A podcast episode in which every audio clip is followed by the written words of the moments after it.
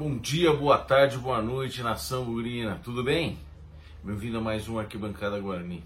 Hoje, o Arquibancada Guarani de, de número 178, no pós-jogo de Guarani 2, Ferroviária 1. Ufa! Aliviado, né? Parece que é, pelo menos parte do, dos objetivos nós vamos conseguir. É, mas, primeiramente, como sempre, muito obrigado a todo mundo que assistiu a gente, que curtiu o pré-jogo e todos os outros vídeos. Convido vocês para continuarem com a gente no Instagram, no YouTube, que vocês estão super acostumados, nas plataformas de áudio, em parceria com o Bugrecast, uh, no Spotify na Deezer. Tá bom? Grande abraço para todo mundo e muito obrigado. E vamos falar um pouquinho do jogo de ontem. Né? A gente ficou sim mais aliviado. Aliás, o dia ontem foi completo, né? Completo demais, porque vamos gastar um minutinho nisso. A pinguela tá quase caída. Só um milagre salva eles da dois. É, é, é, a gente fica contente, a gente fica super contente com isso, mas é pouco, né, gente? É pouco. É, é muito pouco é, frente às, às expectativas e os anseios e tudo aquilo que a gente quer para o Guarani no ano de 2022. É muito, muito, muito pouco, né? Então vamos falar do nosso jogo. O Guarani ontem fez boa partida, aquele famoso pro gasto, pro gasto. Uh, não dá para dizer que não jogou com raça, não dá para dizer até que se, não se entregou totalmente. Uh, o que preocupa ainda mais. Porque eh, se colocando tudo em campo, do ponto de vista vontade, nós conseguimos produzir tão pouco contra o time da Ferroviária, que tem sérias limitações e alguns valores, é verdade. Nós estamos, nós estamos, quando a gente pensa em Série B, quando a gente pensa em Copa do Brasil, preocupa bastante. Ah, ontem vamos começar de, pelo início sobre a escalação. A escalação para nós foi surpreendente. Para mim, pelo menos, foi muito surpreendente. A entrada do João Vitor, não vi elemento para que ele pudesse fazer isso, a não ser os treinamentos que a gente não vê. Então, como a gente não vê, a gente dá o benefício da dúvida para ele, né? Para ele e Daniel Paulista. Então, imaginei eu que o João Vitor estava arrebentando nos treinamentos e que por, por isso mereceu uma chance. Nas laterais, Matheus Pereira voltar, nenhuma surpresa, porque ele era o titular da posição e o Eliel, Eliel ainda sentiu no último jogo, apesar de ter feito uma razoável partida. Bruno Silva, não dá nem para reclamar da escolha dele pelo Madison, por quê? Porque é uma, uma pedida que muitos de nós estavam fazendo há muito tempo, que o Bruno Silva saísse e que tivesse um outro volante. A gente achava que o Madison não era o cara perfeito, mas é a opção dele e a alternativa que ele tem, a priori, é uma leitura que eu faço, principalmente com o Rodrigo Andrade fora. Né? Ah, na frente, as grandes surpresas. Muita gente queria Nicolas Careca junto com o Lucão, assim como ele jogou contra o Palmeiras, assim como ele ontem também jogou no segundo tempo. Mas não ele colocou nas ponteiras Iago e Ronald. Assustador. Então, o começo do jogo nós ficamos muito apreensivos porque o time tinha mudado bastante com algumas peças que a gente não confiava. E começa o jogo. O Guarani joga, ah, como eu falei para vocês, com muita vontade, ah, mas criando pouco do ponto de vista criatividade, muito pouco. Então, a Ferroviária, ela tem um time bem armado, tinha um time bem armado e preparado, na minha opinião, para jogar nos contra-ataques. O lateral esquerdo dele, João Lucas, bom jogador. Ele tinha ainda na frente três atacantes. O Mezenga, que a gente conhece bem como centroavante, e os ponteiros Iago e Orejuela o Carlos Orejuela jogando pela esquerda, caindo em cima do Ludic. Né? E, então, lembre bem, então eu tinha Carlos Orejuela entrando em cima do Ludwig e atrás dele o João Lucas, um lateral que apoia bastante também e com qualidade. Era esse o formato que a gente tinha da, do, da Ferroviária. Do meio para trás, ele se segurando. E o Guarani, por estar jogando em casa, tentava do, ter o domínio das ações, mas tinha um pouquinho mais de posse de bola, mas muita dificuldade em criar. O Guarani tem muita dificuldade em criar, gente. Não tem o meia de criação nosso, aqui é o Giovanni Augusto, não é um cara que cria tanto. Não é um meia exato de, sabe, de grandes lançamentos, de, de vir buscar aqui atrás e pouco de bola. Ele até tem qualidade, mas para jogar no ataque, é, por exemplo, na hora do gol. Então nós tivemos uma, uma nada até os 17 minutos e num contra-ataque uh, onde a bola, se eu não me engano, saiu do Lucão e foi para o Giovanni Augusto. O Giovanni Augusto inteligentemente, inteligentemente deu assistência para o Ronald que estava livre no meio da área. O Ronald surpreendentemente teve bastante tranquilidade e finalizou bem. Finalizou fazendo 1 a 0, isso aos 17. Aos 32, nós sofremos gol de empate desse jeito que eu estava falando. Então, ah, se vocês assistirem bem a jogada do, do gol de empate, ah, o Orejuela, que caía pela direita, entrou para a área, estava no meio da área, estava fora da pequena área, quase na marca do pênalti, um pouco para cá. O Ludwig também estava dentro da área, porque ele vinha acompanhando a uma certa distância o nosso Orejuela. E o João Lucas, que é o lateral esquerdo deles, entrou na avenida. Quem estava marcando o, o, João Lucas? Iago, o, o, o nosso atacante. Estava marcando, não, não deu nem para a sopa. O João Lucas foi na linha de fundo, cruzou muito bem. O Orejuela cabeceia na área, não na pequena área, na área, sozinho. Quem falhou, quem deveria estar ali perto, era o João Vitor. E não estava. Estavam distantes, a uns 10 metros de distância cada um, Ludwig e João Vitor. Nenhum dos dois estava coçando a Orejuela. E fizeram um golaço. Isso aos 32. Antes disso ainda, o João Vitor tinha, na primeira jogada dele, dado uma pichotada, errou, quase tomou um contra-ataque por causa disso. Uh, e ele, por muito pouco, não tinha sido expulso logo depois do nosso gol num contra-ataque. O cara entrou impedido, e essa foi a sorte. Ele fez uma falta quando o cara estava entrando na área, já tinha sido expulso. O VAR salvou o João Vitor. Então, o, VAR, o João Vitor fez uma. a primeira jogada dele no jogo, ele errou. Na segunda jogada dele no jogo, ele ia ser expulso.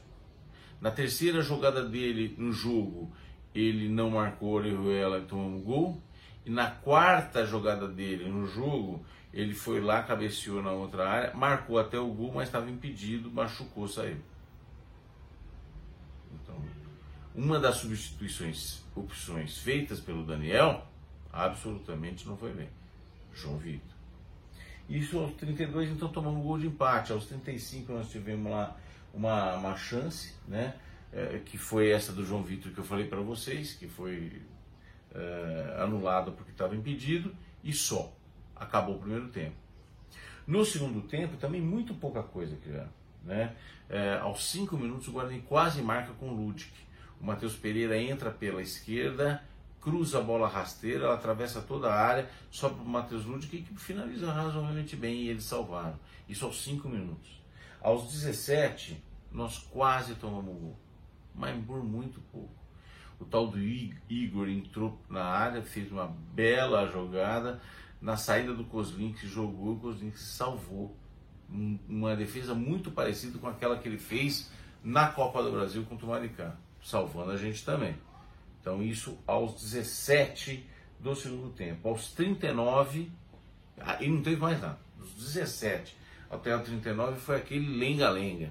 Teve as substituições, entrou o Nicolas Careca, saiu o Giovanni Augusto, onde nós ficamos sem meia. Eram dois pontos abertos e dois negros no meio. sem ninguém para criar. E aí ele substitui e coloca o Lucas Venuto para tentar fazer um pouco esse papel. Coincidência ou não, aos 39, num escanteio, Lucas Venuto cobra e cobra bem. Lucão participa e participa muito bem, cabeceando a bola no travessão que sobra para o Índio, que cumprimenta para dentro do gol. 2 a 1 um, estamos salvos, fizemos 13 pontos e é isso. Uh, então não foi um jogo brilhante? Não. É um jogo que traz enormes preocupações do ponto de vista da criatividade? Muito. Vi alguns pontos positivos? Vi. O Giovanni Augusto demonstrou um pouco de lucidez comparativamente com os jogos anteriores e com isso uh, há alguma esperança, né? É, mas preocupou muito para a sequência do, do Campeonato Paulista. Nós já vamos falar já para a Copa do Brasil, jogo super importante para gente e não fácil contra o Vila Nova, tá? É, vamos deixar Guarani e Vila Nova para o pré-jogo, mas é preocupante. E para o Campeonato Brasileiro a gente vê claramente que é um time agora para jogar ali no meio da tabela, porque vai ter muita dificuldade para criatividade. Ele não tem algo mais. E se pegar times com um pouquinho mais de qualidade e ou fechados, o Guarani tem muita dificuldade para criar, apesar de agora ter alguns atacantes interessantes, como o Lucão, como o Nicolas Careca. Né? Um, como é que nós estamos então agora no campeonato? Campeonato Paulista. O Guarani no Paulista desse, desse ano, então já tem 11 jogos, 13 pontos, 4 vitórias, 1 empate, 6 derrotas. 12 gols pró, melhorou um pouco. 17 gols contra, se eu não me engano, é a pior defesa do campeonato junto com os outros caras aí. Agora não mais porque a Ponte Preta, né? Fez um, um belíssimo trabalho ontem. Então, mas é uma das piores defesas. Saldo menos 5 em 11 jogos. Aproveitamento 39.4, subiu um pouquinho de 33 para 39. Gol, média de gols a favor 1.09. Média de gols contra 1.55. O Guarani na temporada, que tem um jogo a mais, né? E essa, essa linha vai aumentar agora na terça-feira.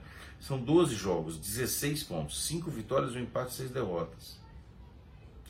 13 gols pró, 17 gols contra, menos 4 de saldo, 44% de aproveitamento. Média de gols a favor 1.08.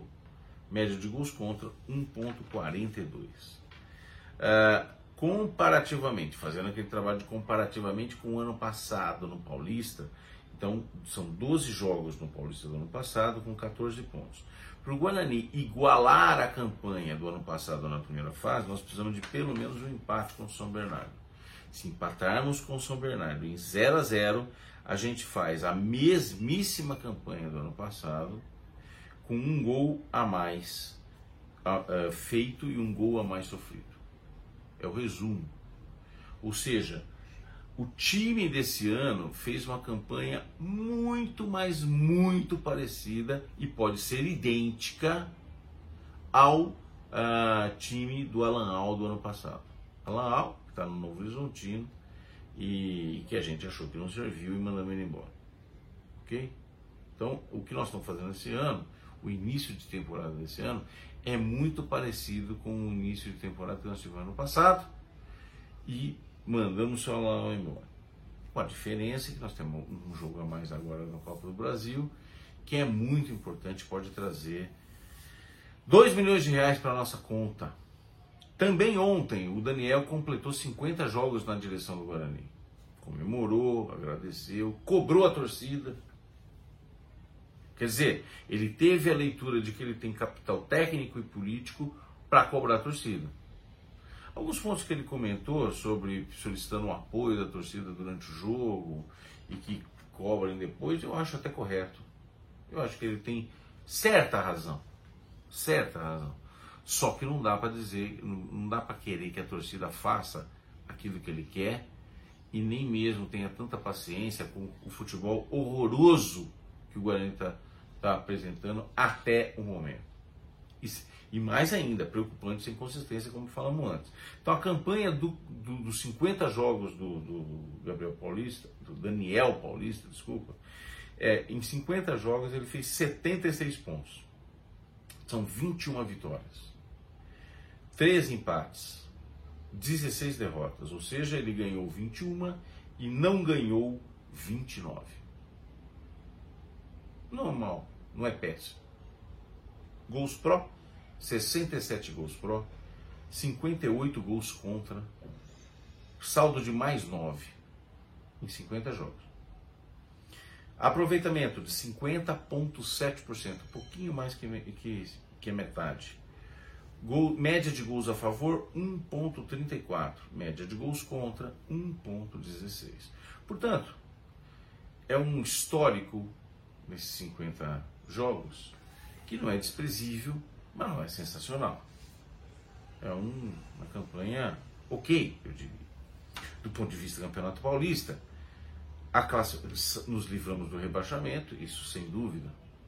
Mas, presidente, lembre, targets, classificação, campanha sem susto. A campanha tem susto, já tem um carimbo de susto na campanha, não tenha dúvida disso. E a classificação está muito complicada. Vamos dizer por quê. Na última rodada, o Guarani ainda briga né, para classificar contra a Inter e a Água Santa. O Inter, a Inter, tem um ponto a mais que o Guarani, tem 14 pontos, certo? Se eu não me engano, mesmo um jogo, uma vitória a menos, 3. Porém, ela joga fora de casa contra o Santo André. O Santo André que sim vai tá, ainda sonha em classificar no grupo deles. Por quê? Porque está no grupo da Pinguela. Então eles têm a possibilidade de classificar junto com o Bragantino. O Bragantino está classificado, depois vem Santo André e Santos. Os dois lá embaixo brigando. A Inter de Limeira um pouquinho na frente do Santos, acho que quatro pontos na frente, quatro não, quatro pontos na frente do Santos, só que o Santos tem dois jogos a fazer. Um contra o Palmeiras hoje, né? Uh, e um contra a Ferroviária. Então, uh, eles têm um jogo a mais a, a, realizar ainda, tá certo? Em relação ao Santo André. Então, o Santo André pode entrar na última rodada ainda interessado no campeonato ou não, né? Contra a Inter. Se o Guarani ganhar, a Inter pode empatar. Se o Guarani empatar, a Inter só pode perder. Tá? O Água Santa. O Guarani agora está na frente do Água Santa. O Água Santa tem 11 pontos. E o Guarani tem 13 pontos. Então, se o Guarani ganhar, não depende de nada em relação ao Água Santa. Se o Guarani empatar, uh, o Água Santa não pode ganhar. O Água Santa joga com quem? Com o Santos na última rodada que vem, vai continuar brigando. Certo?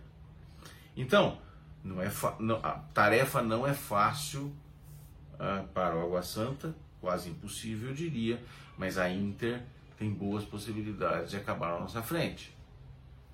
Se vocês forem ver, eles têm vitórias a menos, mas têm derrotas a menos do que nós também. Mesma história que eu conversei da Ferroviária na última rodada. E nós ganhamos, vamos dizer, um jogo muito equilibrado com a Ferroviária. Não dá para dizer que nós nadamos de braçada. Merecemos a vitória? Até merecemos. Mas foi um jogo muito igual. A realidade é essa. Nós jogamos contra uma ferroviária, que tem um histórico de ter feito um bom campeonato ano passado, de quase eliminou o Vasco no, na Copa do Brasil e que vem fazendo uma campanha não boa no Paulista, porém tem vários jogadores nível Série B. Sem dúvida. Sem dúvida.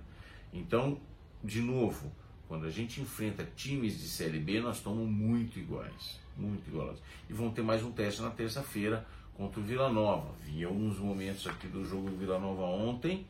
Não é mau time, não. Tem alguns caras a mais, nós, o que nós vamos falar no pré-jogo.